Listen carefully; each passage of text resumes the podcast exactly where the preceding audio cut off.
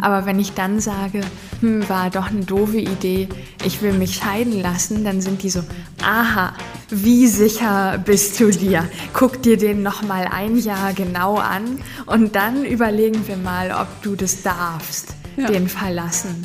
Also der Staat, der lebt halt noch schon ganz schön krasse Rollenmodelle halt vor ja, und schafft mhm. dafür Hürden und Grenzen, die uns halt da reinzwingen ein Stück weit. Ja, ich habe irgendwie das Gefühl, also ein Teil des Problems ist, vor Omis hat niemand Angst. Also die sind vielleicht. Aber sollte einfach, man? Ja. ja. Die können ganz schön zubeißen. Auf jeden Fall.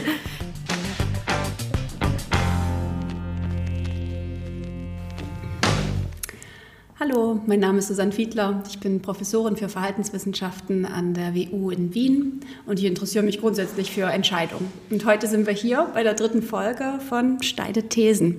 Wir haben wieder ein paar interessante Fragen dabei und ich sitze hier zusammen mit Helene.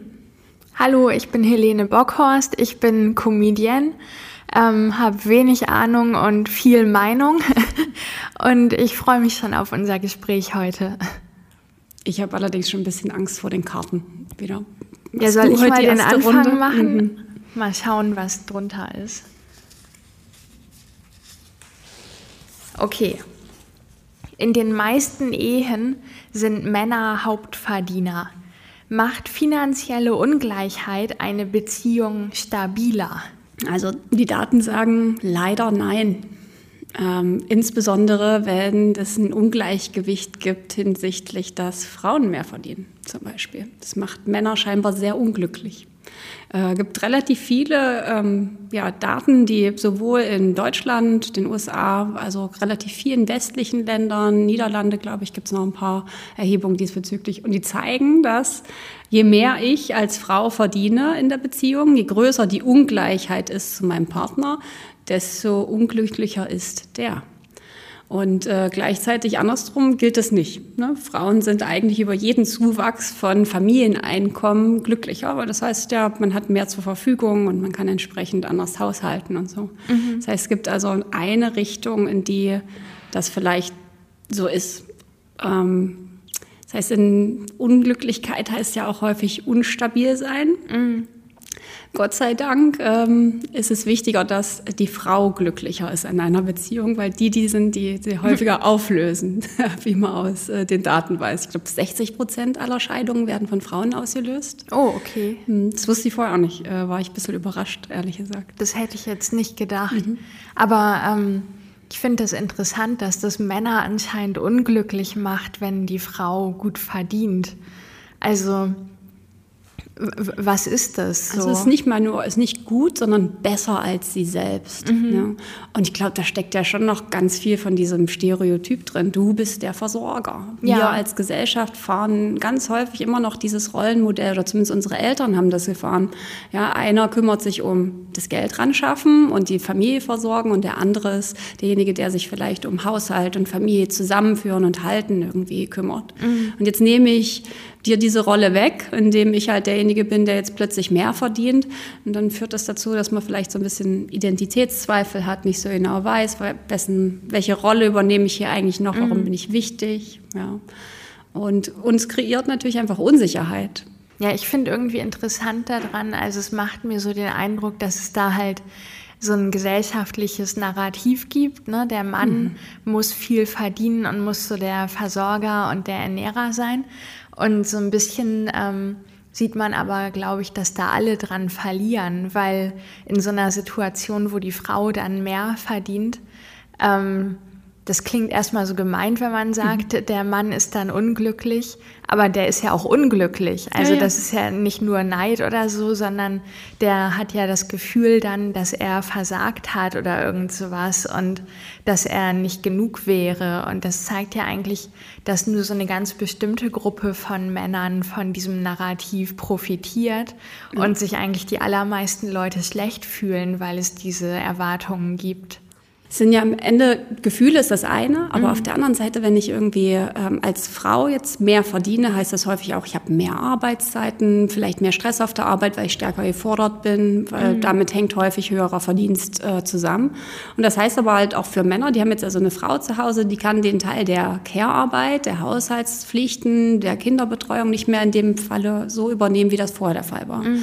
Das heißt also viel mehr Druck auf mich, viel mehr Druck auf mein System. Und wenn man sich die Daten irgendwie anguckt aus so Erhebungen, ist, dass wenn Frauen beispielsweise ein ganz leidenschaftliches Projekt haben auf Arbeit und da viel Zeit rein investieren und dementsprechend mehr Zeit mit Arbeit verbringen, dass die dann weniger schlafen, weniger mhm. Freunde sehen und so. Und Männer eigentlich im, in derselben Situation, wenn die sehr, sehr leidenschaftlich sind bezüglich ihrer Arbeit, dass die weniger Haushaltspflichten und weniger Kinderbetreuung mhm. übernehmen. Dass diese, diese Asymmetrie, die sich da sehr schnell einschleicht zu Hause, ja, die geht halt hinsichtlich dessen, was wir schon als Gesellschaft sehr okay sind, dass der Mann viel und intensiv arbeitet. Aber mhm. für die Frauen ist das einfach was, was eher ungewöhnlich ist und was man auch nicht anerkennt, dass das bedeutet, man muss woanders sozusagen einen Ausgleich schaffen, ausbalancieren. Mhm.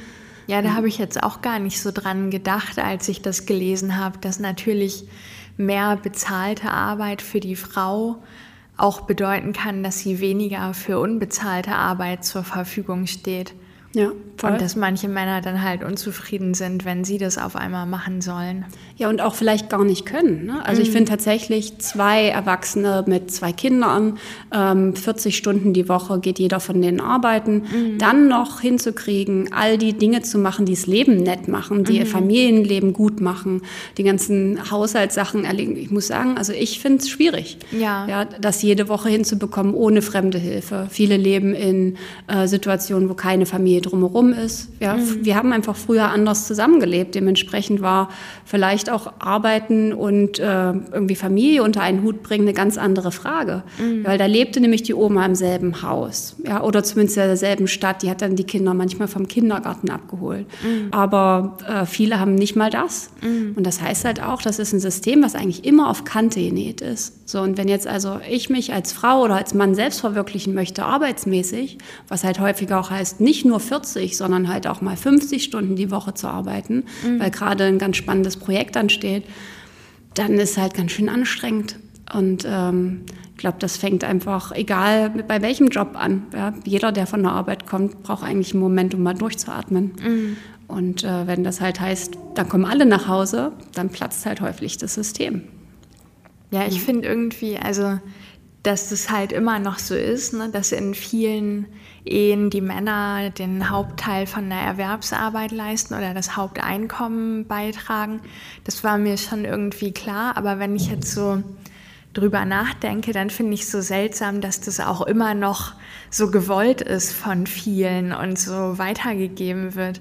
Und ich kann mich zum Beispiel noch erinnern, als Kind, wenn ich gesagt habe, ich will irgendwas haben, dann hat meine Mutter zu mir gesagt, such dir einen reichen Mann, dann kannst du später sowas haben. So, was ist das für ein Spruch? Was ist das denn für eine Lebenseinstellung? Ja. Und ich weiß auch noch in der Schule, ähm, als wir noch ziemlich jung waren, ich weiß nicht genau wie alt, aber als man so den ersten Freund hatte, da hat eine Freundin von mir dann erzählt, ja, sie hat jetzt diesen Freund und der macht irgendwie, ich weiß gar nicht mehr, Ausbildung für irgendein so mhm. Autogedöns. Und sie macht sich ja schon Gedanken, wenn sie dann später mal ein Kind hat und zu Hause bleibt, ähm, wie das dann für alle reichen soll, weil der verdient nur so und so viel. Und das irgendwie in der fünften oder sechsten Klasse sich so zu überlegen, ist halt schon krass. Also da muss das ja schon richtig tief dir eingefahren sein, so dass du zu Hause bleibst und der Mann weiß mal das über Geld was die verdient. zum Abendessen reden. Ja, ja, genau. Also was da das Thema ist auf dem äh, am Abendbrotstisch. Ja, und auf ja. der anderen Seite wird es aber ja auch so geschämt, wenn irgendwie Frauen danach gucken, was der Mann verdient. Dann ja. ist man Golddigger, wenn man einen reichen Mann heiraten will. Also ja. eigentlich muss man so einen reichen Mann aus Liebe heiraten und das vorher nicht gewusst haben, dass der so reich ist. Ja, das ist gut, das wenn man so tun kann, als ob. Ähm, wenn man sich anguckt, warum Menschen heiraten, dann kommt, also ich glaube, finanzielle Gründe sind irgendwie bei, ähm, ich glaube, einem Viertel oder so. Die mhm. benennen das als Grund für, für Heirat der wichtigste ist immer Liebe. Ich glaube, 93 Prozent der Leute sagen, sie haben aus Liebe geheiratet. Mhm. Und dann kommt irgendwie kurz danach in den 80er 80 Prozent Bereichen irgendwie, ich möchte Gema Gesellschaft haben. Ja, und ich möchte nicht, nicht allein sein. Kauf dir einen Wellensittich. ja, wenn der was Interessantes zu erzählen hat. Genau, und dann kommt aber tatsächlich, ich glaube, also die ersten drei sind halt Liebe, Gemeinschaft und dann Kinder. Für irgendwie 60 mhm. Prozent sind halt der Grund zu heiraten Kinder. Und dann das nächste, das nächste ist schon finanzielle Absicherung. Mhm. Ja, die meisten gehen davon aus, dass sie, und damit haben sie auch völlig recht, dass sie durch heiraten, gerade in Deutschland, mhm. natürlich eigentlich eine bessere Absicherung kriegen. Ja, allein durch, für einige halt Steuererleichterungen. Ja, das da profitieren natürlich nicht alle gleich von. Mhm. Aber ähm, ja, für generell gemeinsamen Lebens- und Haushaltsstand haben, kostet halt einfach weniger, als wenn zwei alleine wohnen mhm. und so. Also ich habe schon den Eindruck, dass äh, die Ehe so das gewünschte äh, Lebensmodell ist in Deutschland. Ähm, ich bin ja geschieden mhm. und ich habe das Gefühl, man merkt auch so ein bisschen, wenn man versucht, aus so einer Ehe rauszukommen, dass der Staat das eigentlich gar nicht so gerne möchte. Mhm. Also, dass der Staat so quasi sagt, hm, wie viele Hürden kann ich dir jetzt in den Weg legen? Ähm, wie lange muss das dauern, damit du vielleicht aufgibst und ich dich nicht durchfüttern muss, wenn du alt bist, sondern irgendein so Mann, der da keinen Bock mehr drauf hat. Mhm. Aber das heißt, es gibt sowas wie Trennungsjahr, ne? Genau, erstmal gibt es das Trennungsjahr, wo ich mir auch denke, wie groß ist, ist denn die Wahrscheinlichkeit, dass ich nach elf Monaten und 29 Tagen auf einmal sage, ah, mir ist jetzt eingefallen, ähm, ich liebe dich doch. Mhm. So, das, das ist doch eine gute Idee gewesen. Ja, ich finde, das ist so ein bisschen bevormundend, mhm. weil wenn ich heiraten will, dann kann ich irgendwie so machen. drei komische Urkunden zusammensammeln und äh, genau am Wochenende verheiratet sein. Und da sagt keiner, willst du dir das nicht mal in Ruhe überlegen? Wie lange kennt ihr euch? Warte mal ein Jahr ab. Mhm. Aber wenn ich dann sage, hm, war doch eine doofe Idee, ich will mich scheiden lassen, dann sind die so, aha, wie sicher bist du dir? Guck dir den noch mal ein Jahr genau an und dann überlegen wir mal, ob du das darfst, ja. den verlassen. Und ich finde die Opt-out Geschichte müsste irgendwie ein bisschen einfacher gehen. Also mhm. jedenfalls, wenn man grundsätzlich mal unterstellt, dass alle Beteiligten erwachsen sind und einen freien Willen haben. Ja, voll. Also ich, wenn man die Leute befragt, warum sie zum Beispiel sich nicht scheiden lassen, generell, da kommt bei den meisten zum Beispiel, dass sie Angst haben vor den finanziellen und äh, den administrativen äh, Prozessen, die da hinten mhm. dran hängen. Die haben zum einen natürlich Schiss, dass sie dann weniger haben und das für sie ganz, ganz bitter ausgeht, aber auch tatsächlich vor diesem Prozess, also den du jetzt gerade beschreibst, was ich ganz schön absurd finde, das sollte nicht die Hürde sein für ja. das Ende einer Beziehung. Ja, aber äh, tatsächlich, also der Staat, der lebt halt noch schon ganz schön krasse Rollenmodelle halt vor ja, und schafft mhm. dafür Hürden und Grenzen, die uns halt da reinzwingen ein Stück weit. Ja, also, und da rauszukommen ist ja dann auch tatsächlich teuer. Also ja. was das kostet, damit man sich da einmal hinsetzt und einen so eine desinteressierte Person fragt, würden Sie Ihre Ehe als gescheitert bezeichnen? und dann sagt man Überraschung, ja. Und dann wird man geschieden, alle müssen nochmal aufstehen, dann wird so gesagt, ja, im Namen des Volkes und sowas. Und das war's dann, aber dafür bezahlt man voll viel Geld. Das finde ich schon, also ja, selber schuld so. Ich habe auch geheiratet, ja. aber ich, ich fand jetzt die Experience bei der Scheidung einfach, dass das kein gutes Preis-Leistungs-Verhältnis hatte. Und das muss man sich ja auch leisten können. Ja. Ne? Also die Frage ist ja auch hier, ähm, macht finanzielle Ungleichheit eine Beziehung stabiler? Ja. Auf eine unschöne Art vielleicht manchmal ja. ja. Weil wie viele Leute würden sich vielleicht gerne scheiden lassen, aber wissen, sie haben das Geld dafür nicht oder nicht jetzt. Ja, voll. Ja, ja, das passt auch total äh, zu den Daten, dass nämlich tatsächlich, wenn die Ungleichheit nicht in Richtung äh, der Frauen geht, sondern in Richtung der Männer, mhm. das heißt also die geringste Wahrscheinlichkeit, geschieden zu werden, hast du, wenn äh, deine Frau zwischen 1 und 18.000 Euro im Jahr verdient. Oh. Danach geht's hoch und das ist äh, natürlich, also möchtest also eine niedrig verdienende Frau haben am besten, weil dann gibt's keine Scheidung. Wow. Und was das heißt, also für also was die Gründe sind, die da dahinter stecken, ist ja natürlich ganz schön krass. Also, mhm. dass das halt Not ist unter Umständen, die dazu führt, dass man zusammenbleibt, weil man halt mhm. halt nicht diesen Schritt gehen kann. Ja, ähm, und unter Umständen natürlich aber auch was sehr Positives. Da gibt es also jemanden, der zum Beispiel die ganze Care-Arbeit machen kann, ohne dass es notwendigerweise zu Konflikten kommt, mhm. weil es eine klarere Aufteilung gibt diesbezüglich.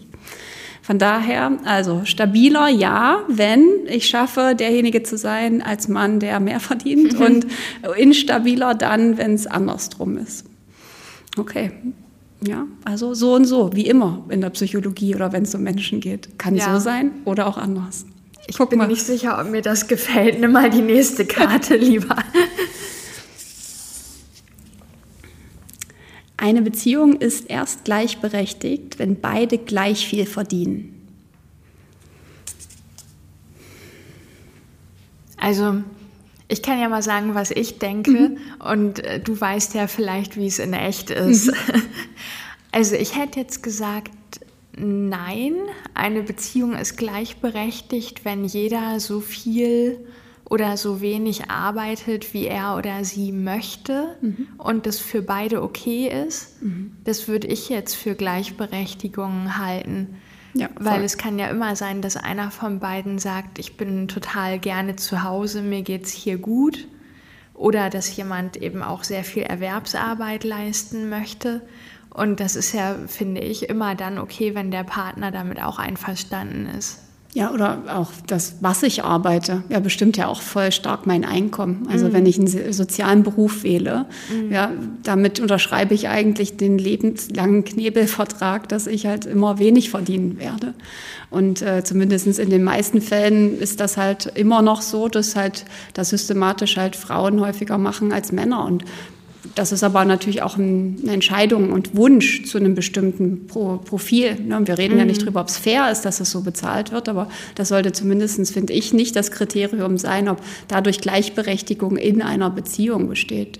Ich finde tatsächlich auch, wenn die Optionen für beide gleich sind, ähm, die beide dasselbe machen könnten, wenn mhm. sie wollten, aber nicht notwendigerweise, dass sie das umsetzen. Mhm. Ja, weil, also finde ich auch eine Form der Bevormundung, weil ja. nicht jedes Rollenmodell funktioniert ja für jede Familie. Also ich glaube nicht, dass es am Verdienst hängen sollte, mhm. ob eine Beziehung gleichberechtigt ist. Was ich schon finde, ist, dass äh, Gleichberechtigung ein Stück weit durch die, wie, also was wir verdienen oder wer irgendwie das Geld nach Hause bringt, mhm. halt immer wieder auf die Probe gestellt wird weil es zumindest bei vielen diese Idee darüber gibt, na, ich bring's Geld nach Hause, bestimme ich auch, was damit passiert. Mhm. Ja, was wir, was hier in diesem Haushalt passiert, bestimme immer noch ich. Also diese ganzen Floskeln, die ich Gott sei Dank in meinen Beziehungen nie habe irgendwie ähm, leben müssen oder hören müssen, aber die ich von vielen einfach kenne und also mal auf jeden Fall von der Generation vorher, aber schon auch heute noch. Ja, solche Gespräche über wer trägt welchen Anteil der Miete können mhm. wir uns mhm. jetzt was Teureres leisten oder eher müssen wir eine kleinere Wohnung nehmen, weil du nicht so viel verdienst wie ich? Ja, solche Entscheidungen bei Paaren, die halt nicht genau dasselbe verdienen oder sehr, sehr unterschiedlich verdienen. Das kann ich mir vorstellen, also führt natürlich zu Konfliktpotenzial und, mm. und fragt immer wieder diese Rolle ab der Gleichberechtigung. Also ist mein Wert, mein Beitrag für diese Beziehung an meinen finanziellen Input eigentlich gebunden? Mhm. Und das ähm, also sicher leichter, Gleichberechtigung zu haben, wenn beide gleich viel verdienen, weil man dann dieses eine Problem nicht hat, das mhm. man aushandeln muss. Ja, ja genau. Ich glaube, wenn beide jetzt zufällig gleich viel verdienen und das auch ist, wie viel die arbeiten wollen und verdienen wollen, dann spart man sich halt so manche Diskussion, weil sonst muss man gucken, so sind beide damit einverstanden, mhm. wenn man irgendwie halbe halbe macht oder ist es fairer, wenn man das prozentual vom Einkommen her aufteilt oder dass der eine bestimmte Kosten trägt und der andere übernimmt andere Posten dafür. Also da muss man ja eine Regelung dann finden. Und ich glaube, um diese Gespräche zu führen, ähm, musst du ja auch erstmal Ressourcen haben und Zeit haben. Also das finde ich halt auch irgendwie eine interessante Sache. So, wer ist überhaupt in der Lage, ähm, Zeit in eine Beziehung zu stecken mhm. und an einer Beziehung zu arbeiten. Mhm. Zum Beispiel hast du mitbekommen auf Twitter, da freue ich mich schon die ganze Zeit drauf, äh, dir das zu erzählen, das mit dieser Garden Coffee Lady. Nee. Okay, pass auf. Äh, super Geschichte, wie ich finde. Da hat so eine, ich glaube, Amerikanerin, mhm. also auf jeden Fall englischsprachig, ähm, so eine Frau hat auf Twitter geschrieben, ähm, sie genießt es, morgens mit ihrem Mann im Garten Kaffee zu trinken. Sie haben dann immer so interessante Gespräche und können sich ähm, recht lange über Gott und die Welt unterhalten. Mhm. Und sie liebt ihren Mann. Mhm. Und dann hat sie einen Shitstorm gekriegt. Und Leute sind halt richtig wütend geworden auf diese Frau. Also das ist richtig sowas wie ein Meme geworden, die Garden Coffee Lady ähm, dass Leute da immer wieder drunter geschrieben haben, wie privilegiert sie ist und dass ähm, ihr Glück doch sicher auf dem Unglück anderer Leute aufgebaut oh ist, dass sie bestimmt andere Leute für sich arbeiten lässt, mhm. andere Leute schuften für sie und deswegen kann sie mit ihrem Mann morgens faul im Garten sitzen und über ihre Beziehung reden und so. Und dann kam raus, die ist ähm, selber Kleinunternehmerin, also sie hat keine Angestellten, mhm. die sie ausbeutet und sie fängt halt einfach später an zu arbeiten an den Tagen, wo sie länger mit ihrem Mann redet. Ja. Aber ich fand es so spannend, dass das bei Leuten so viel Wut auslöst, ja. dass jemand sich die Zeit nehmen kann, was sicher auch ein Privileg ist, ist aber dass jemand an seiner Beziehung arbeitet und sagt, er ist glücklich in seiner Beziehung und alle so, das nicht kann mit nicht. mir. das kann doch nicht dein Ernst sein. Da habe ich auch noch ein Wörtchen mitzureden. Ja, krass.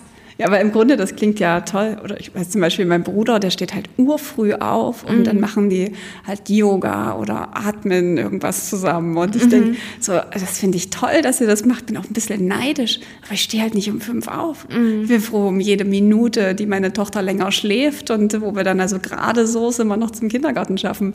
Ähm, von daher, da ist schon, wenn er mir das erzählt, da gibt es mir auch immer so einen kurzen Impuls zu sagen, na, ist das wirklich gut? Mhm. Ja, wäre das nicht besser, wenn du das selbst dasselbe machen würdest wie ich, nämlich äh, einfach im Hamsterrad mitlaufen und äh, nicht morgens dir die Zeit nehmen, um dich irgendwie zu spüren und über dich nachzudenken und zu überlegen, was der Tag irgendwie für dich bringt und wo mhm. du hin willst und so. Ja, also bei mir zumindest wäre da ganz viel, würde da auch viel Neid und so Selbstreflexion drinstecken, dass mhm. ich mir diese Mühe und die Kraft äh, halt nicht abbringe, mhm. das zu tun, obwohl ich glaube, dass mir das gut täte eigentlich. Mhm. Für andere gibt es diese Option halt tatsächlich mhm. gar nicht. Ja, wenn ich also äh, zu bestimmten Zeiten irgendwo zu sein habe und da auch nicht fehlen kann und ansonsten auch alles auf mich reinprasselt, ja, kann ich verstehen, warum ich die Garden Drinking Lady mhm. ganz schön nervig finden kann. Ja. Aber so eine Arbeit an Beziehungen würde mich tatsächlich interessieren, wie viele Leute diese Gespräche haben. So. Mhm. Habt ihr so Gespräche als äh, Ja, Frau? schon. Und halt auch nach außen ähm, habe ich häufig das Gefühl, dass ich mich irgendwie rechtfertigen müsste, weil ähm, mein Freund arbeitet gar nicht, also keine Erwerbsarbeit. Mhm. Und wenn ich das sage, dann sind Leute so, oh, okay, aber der findet bestimmt auch wieder was. Und ich bin so, nee, nee, der sucht nichts. Also das ist unsere Lebenssituation. Mhm. Und das ist ganz schwierig für Leute, das zu akzeptieren. Ja, das glaube ich. Und die wollen mir dann auch gerne erzählen, dass ich irgendwie Besseres verdient hätte. So als ob das eine Person für mich zu einem besseren Partner mhm. machen würde, wenn der eine Erwerbsarbeit hätte. Also ich würde den ja überhaupt nicht sehen, wenn der auch arbeiten würde. Mhm. So äh, die einzige Möglichkeit, wie jemand in mein Leben passt, ist, dass der halt springt, wenn ich so mache und dann auch Zeit, Zeit hat, passt, ja. weil ich so, ein, so viel unterwegs bin und so ein bewegtes Leben habe. Ja.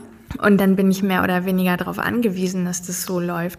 Und solange das halt für ihn in Ordnung ist und für mich, ähm, sollte das, denke ich, in Ordnung sein. Ja. Aber Leute denken trotzdem, dass ich so ein bisschen versagt hätte, mhm. weil ich mir jetzt niemanden geangelt habe, das der irgendwie jetzt völlig unter Wert verkauft. Genau, ne? genau. Weil da wäre halt mehr Schönes drin gewesen. möchtest, solltest du dir einen reichen Mann suchen. Genau, ja. ich habe es ja eigentlich von klein auf ähm, haben erfahren. sie dir doch gesagt. Ja. ja. Warum hast du nicht zugehört? Ja, man macht wahrscheinlich immer das Gegenteil von dem, was einem da Aber das heißt, halt, eine Beziehung ist im Grunde ein sehr ein Beispiel dafür, dass es halt gar nicht am Verdienst hängt. Erlebt, erlebst du euch als äh, gleichberechtigt in der Beziehung? Ja, total. Ja. Also ich habe jetzt nicht den Eindruck, dass ich mehr zu sagen hätte oder so, nur weil ich Vielleicht müssen mehr wir Geld ihn verdiene. das nächste Mal eine faire Repräsentation zu kriegen. Ja, ja also für mich hängt es auf jeden Fall auch nicht am Geld. Ähm, aber ich kann mir vorstellen, dass es halt Druck rausnimmt. Ja, und ich glaube, ja. ob man über Gleichberechtigung überhaupt verhandeln kann und solche mhm. Fragen überhaupt besprechen kann, hängt schon so ein bisschen daran, ob generell Geld vorhanden ist. Ja. Also ich glaube, wenn man wirklich massiv von Armut betroffen ist, dann hast du ja so im Tagesgeschäft einfach ganz andere Sorgen, die du mit deinem Partner besprechen musst ja. oder wo du dich vielleicht auch dann streitest, weil mhm. der Druck so groß ist. Und dann geht's nicht so sehr darum, ähm, fühle ich mich von dir gesehen oder haben wir beide Gleichberechtigung, sondern wie schaffen wir es jetzt diesen Monat irgendwie zu Ende zu bringen? Das ist, denke ich, nochmal eine ganz andere Dimension. Ja, voll. Machst du die dritte Karte? Ja.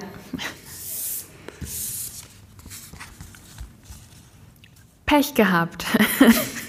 Frauen sind deutlich stärker von Altersarmut betroffen als Männer. Also das ist halt einfach ein Fakt. Das ist so. Ja, finde es krass. Also ich habe äh, mir da die Studien und Daten mal aus Deutschland angeguckt. Das ist ja Wahnsinn.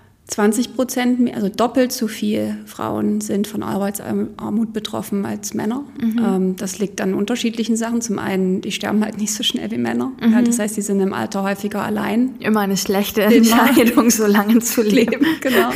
Das kostet dann. Mhm. Ähm, gerade in den Generationen, die jetzt in, ähm, in der Rente sind, sind natürlich auch viele Frauen dabei, die ihr Leben lang keine Erwerbsarbeit nachgehen konnten oder nachgegangen sind, ja, weil einfach das Rollenmodell das anders vorgesehen und ihr Familienleben anders gestaltet war. Das heißt, sie sind einfach zu keinem Zeitpunkt irgendwie der Haupt- oder auch nur Nebenverdiener gewesen und entsprechend sieht natürlich auch die Rente aus. Mhm. Und in dem Moment, wo dann also äh, entweder tatsächlich eine Scheidung oder aber eine, äh, ja, eine Verwitwung ansteht, geht es denen halt einfach relativ schlecht.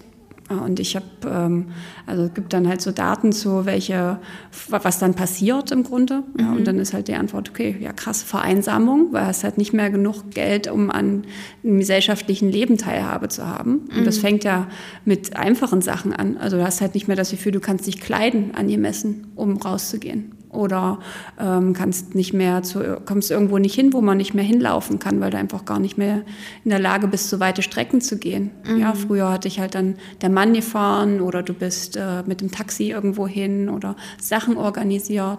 Und das finde ich, da gibt es halt im besten Falle einen Rückfall in, in die Familie, also mhm. dass dann wieder verstärkt Familienressourcen von Kindern, wenn die denn da sind, benutzt werden. Aber grundsätzlich ist also eine Frau in Deutschland zu sein in ihrem Rentenalter, ähm, also auf jeden Fall die schlechtere Karte, so in der Tat Pech gehabt. ja. Und ich finde krass, dass da nicht gegen korrigiert wird. Mhm. Also das kann ja auch ein staatlicher Eingriff sein, wenn man weiß, dass eine Gruppe ganz systematisch von sowas stärker bedroht ist als eine andere, dass man dafür ähm, Maßnahmen halt schafft. Mhm. Ich glaube, also es gibt ja durchaus soziale Maßnahmen, die äh, versuchen, das irgendwie anzutun. Aber in dem Alter ist halt häufig gar nicht möglich, die noch zu äh, beantragen. Ja, die haben einfach keine Möglichkeiten mehr, die Formulare auszufüllen, wissen nicht, wo sie sich die Hilfen herholen sollen. Mhm. Also ich ja, find, fand das ganz schön spooky. Ich habe in dem Bereich vorher nicht reingeguckt und mhm. als ich da irgendwie angefangen habe, drüber zu lesen, es hat mich ganz schön depressiv gemacht. Ja, ich ja. habe irgendwie das Gefühl, also ein Teil des Problems ist, vor Omis hat niemand Angst. Also die sind vielleicht. Aber sollte man? Ja, die können ganz schön zubeißen. Auf ja. jeden Fall. Aber also so gemein das klingt, aber es geht ja schon viel darum, irgendwelche Gruppen zu befrieden, die sonst Ärger machen könnten. Ja. Und da sind Omis jetzt einfach nicht ganz vorne mit dabei. Das heißt, es braucht in der Wahrnehmung für Omas. Eigentlich. Ja, eigentlich ja. schon. Das wäre gut. Und dann also dieses Problem mit der weiblichen Altersarmut, das haben, glaube ich, viele Leute schon mal irgendwo gehört. Mhm. Und ich habe das ja auch schon mal gehört so. Aber es fehlt so ein bisschen auch ein Rezept, wie man da denn noch rechtzeitig abbiegen könnte. Also ich ja. weiß nicht, klar, zum einen gehen mehr Frauen ähm, in Teilzeit, soweit ich weiß, wenn Kinder geboren werden. Dann ist es ja viel häufiger so, dass die Frau in Teilzeit geht als der Mann.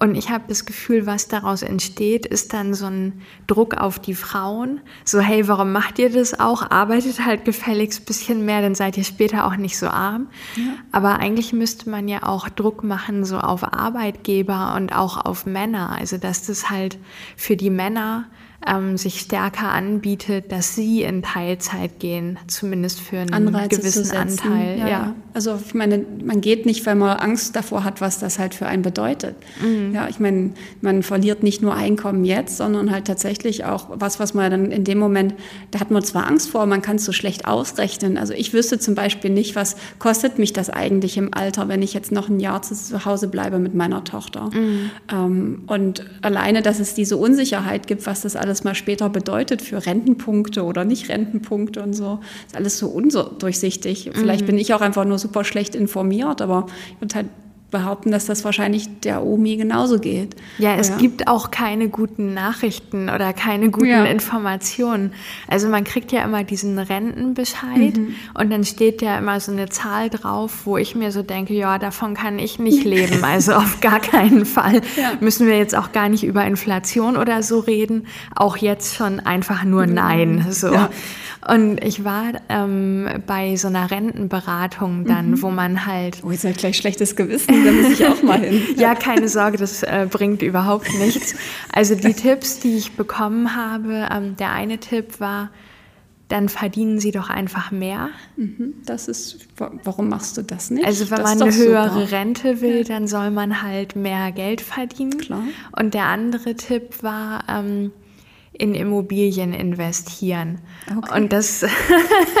also ich meine, mit deiner nächsten Million wusstest du eh nicht, was du machen sollst, Helene. Ja, ja, und das sind halt einfach keine so tollen Ratschläge. Ja. Also wenn ich nicht genug Geld habe, um eine hohe Rente zu erwirtschaften, wenn ich nicht viel in die Rentenkasse einzahle, dann habe ich ja auch nicht so viel über, dass ich mir ein Haus kaufen könnte. Noch nicht. Vielleicht. das kommt alles noch in deiner Zukunft, wer weiß. Ja. Ähm, dass wir also in einem Zeitalter leben, in dem das halt immer noch so ist, dass ich Angst davor haben muss, dass ich am Ende meiner Tage ja dann nicht mehr genug haben werde, um am Leben teilzunehmen. Mhm. Und dann Gefahr laufe, sowohl physisch als auch psychisch einfach einen richtigen Knacks nochmal wegzukriegen. Also Altern ist schon so schwer mhm. genug. Ja, jetzt ist auch noch, jetzt bin ich auch noch arm am Ende. Ich glaube, das, ich habe die Zahl nicht mehr ganz im Kopf, aber 30 Prozent äh, der Frauen haben 1173, äh, unter 1173 Euro mhm. zur Verfügung im Monat. So, und das mag sich natürlich irgendwie viel anhören im ersten Schritt, aber für jemanden, der sein ganzes Leben lang hinter sich hat, potenziell arbeitet, also wie viel da drin steckt an Herzblut und Lebenszeit. Und jetzt bist du da und musst einfach deine, dein Leben und dein Standard so stark runterstocken, mhm. weil das natürlich bei Weitem nicht das ist, was äh, man früher mal verdient verdient hat. Mhm. Ja, und wenn du irgendwie vergleichst, der Unterschied zwischen Männern und Frauen liegt, glaube ich, bei, im Schnitt verdienen Frauen im Alter oder haben Rente, ich glaube, so 1700 Euro und Männer haben so 2,2. Mhm. Ja, also die Diskrepanz, die sich da so Gender Pay Gap, da müssen wir echt nicht drüber reden. Es mhm. ist auch Gender Renten Gap. Ne? Das ist einfach für alle das zieht sich bis ganz oben hindurch. Und äh, dass wir da nicht ein besseres System haben, damit ich wenigstens mich im Alter nicht noch stressen muss mhm. und noch eine Depression entwickle, weil ich für meine Enkelkinder ähm, keine Karte mehr kaufen kann zu Weihnachten mhm. oder immer nur gucken muss, dass es so halbwegs passt, aber beim Weihnachtsmarkt mir auch nicht einfach mal einen Glühwein besorgen kann. Das finde ich ganz schön bitter. Ja. Ganz schön harte äh, Realitäts, irgendwie Realitätscheck. Ja. Ja, auch was du sagst, ne, mit dann kriegen die am Ende noch eine Depression oder was auch immer. Also selbst wenn man jetzt mal seine Menschlichkeit und seine Empathie komplett abschaltet und das rein pragmatisch ja. sieht, könnte ich mir vorstellen, dass man am Ende noch spart, wenn man vielleicht dafür sorgt, dass es armen Omis so ganz okay geht, ja. weil die dann auch gesünder und fitter sind und nicht irgendwie mit dem Rettungswagen abgeholt werden müssen, nachdem sie ewig in irgendeiner Wohnung lagen und keiner nach ihnen geschaut hat. Also ich denke ja. mal, alles Leid verursacht ja auch immer Folgekosten, so die man jetzt auf den ersten Blick gar nicht sieht, aber die dann doch übers Gesundheitssystem wieder reingeholt werden. Ja, ja total, klar. Ja, und wenn du jetzt also auch noch alleinerziehst, also wenn du jetzt auch noch alleinstehend bist im Alter, als Mann oder als Frau, halt, also die Sorge, die ja eh mit dem Alter steigt, die steigt ja ins Unermessliche. Und das ist, nimmt ganz schön viel, viel, viel, Freude aus dem Leben raus, wenn man sich immer so viel Sorgen machen muss. Mhm. Ja, und Geld ist halt leider einer der treibenden Faktoren von, oder sagen wir mal, das Fehlen von Geld ist ein treibender Faktor von Sorge. Mhm. Ja. Von daher, ja, also da finde ich, könnten wir mehr als Gesellschaft, damit es ja. nicht Pech ist, nur ja, weil man genau. eine Frau ist, sondern dass es da ein System gibt, das auffängt und ähm, dass einfach an den Stellen, wo halt eh schon eigentlich keine kognitive Kapazität mehr da ist, weil man einfach andere Dinge im Kopf hat, ja, dass man im Alter nicht auch noch rausfinden muss, wie man besonders tricky irgendwo doch noch eine soziale Unterstützung herkriegt. Und das mhm. muss einfach leicht sein. Ja, und ähm, das würde ich mir wünschen für die Zukunft. Aber im Moment sieht es in einem, finde ich, Wohlstandsstaat wie Deutschland ganz schön bitter aus. Ja, ich finde ja. auch, also Pech gehabt trifft es schon ganz gut, dass man halt wie in so einem Monopoly-Spiel ja. dann nochmal über losgehen muss.